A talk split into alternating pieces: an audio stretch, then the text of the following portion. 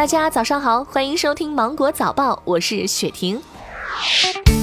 近日，读小学二年级的瑞瑞上课的时候，经常的挤眉眨眼、咧嘴，还时不时的喉中发出咳咳的声音。瑞瑞的家长带着孩子来到湖南中医药大学第一附属医院儿科就诊，儿科的舒兰教授仔细询问病史及详细查体后，诊断瑞瑞患上了抽动障碍，也就是抽动症。据了解，这一次疫情的持续时间较长，儿童及青少年宅在家里接触电子产品的时间长，或者长期埋头学习，缺乏户。外运动导致近期抽动症的患儿明显增多，医生建议在日常生活中一定要注意患儿的防寒保暖，限制电子产品的使用，缓解学习压力，适当的参加户外活动。孩子出现了频繁的眨眼、咧嘴，甚至会语时，不能随意辱骂，应积极就医，以免造成心理障碍。聘用超过法定退休年龄的员工，用工单位能随意的解除合同而不支付赔偿金吗？最近，长沙市天心区人民法院通报了一相关案例：大拇指公司聘用已经满了六十周岁的张九平做保洁，后来因为他的工作不达标而弃用。本以为双方不构成劳动关系，却因此被法院判令向张九平支付一万二千九百元的经济补偿金。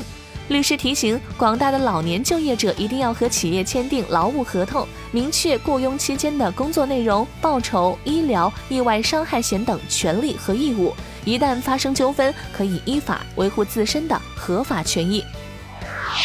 最近，南京的一名三岁男孩不小心吞下了玩具里面的纽扣电池，家长紧急送医，医生用胃镜取出异物，孩子目前恢复良好。据了解，南京儿童医院每年收治消化道异物患儿近百例，取出的异物包括磁力珠、积木、笔帽等。医生建议家长不要给年龄较小的孩子购买零件容易卸下的玩具。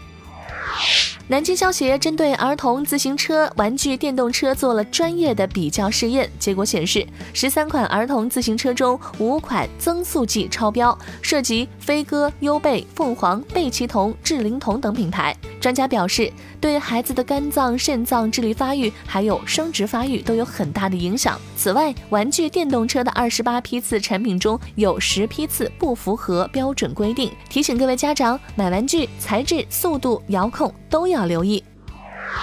最近，徐州的市民周女士报警称，自己的支付宝账号被盗了三万多块钱。经过排查，嫌疑人是周女士女儿的前男友王某。原来，王某通过女友的密码猜出了周女士的支付密码，上门做客时趁机转账。目前，王某已经退回了其盗窃钱款，周女士的女儿已和他分手。王某因涉嫌盗窃罪被警方控制，案件也在进一步的办理中。